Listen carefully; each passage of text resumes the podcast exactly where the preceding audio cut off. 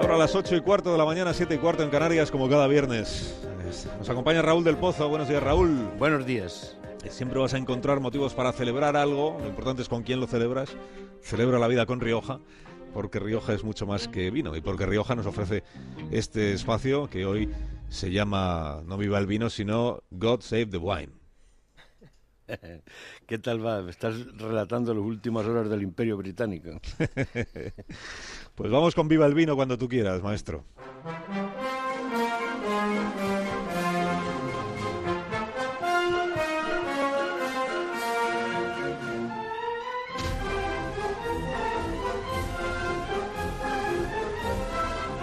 Dentro de unas horas, Puigdemont anunciará la fecha y la pregunta del referéndum ilegal, que nunca se va a celebrar.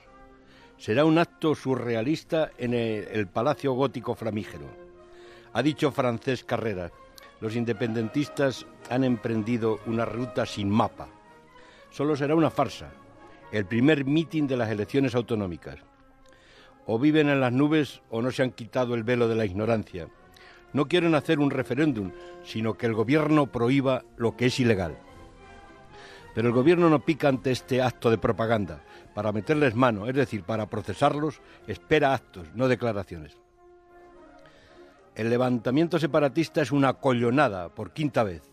La primera fue en 1641, entregándose al rey de Francia. La segunda en el año 1873, cuando proclamaron la República Federalista. La tercera y la cuarta en los tiempos de la Segunda República. Dos veces anunciaron el Estado catalán y dos veces la República. Y ahora no saben siquiera si están de acuerdo sin hacer una República o un Estado ruleta, como Mónaco. Ya no queda balcón para tanto fracaso. Mariano Rajoy le ha dicho a otro político, haré lo que tenga que hacer aunque me cueste la vida. Puigdemont, gobernante menor, quiere descuartizar España y exige que aclaren eso de que el gobierno está dispuesto a todo acusa a Rajoy de filtrear con los límites de la democracia. Lo dice un, uno que ha hecho de caganer sobre la Constitución. Le apoyan los obispos, los burgueses catalanes y muchos hijos de murcianos, andaluces y castellanos que sueñan con una tierra de promisión. Los aventureros del independentismo no solo han incumplido las leyes, sino que han dejado Cataluña en quiebra para 20 años.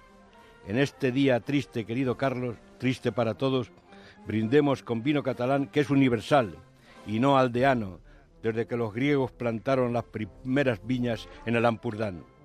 Vivan los catalanes y su mosto que llegó a todas las cortes medievales y a los monasterios cistercienses. Y viva el vino.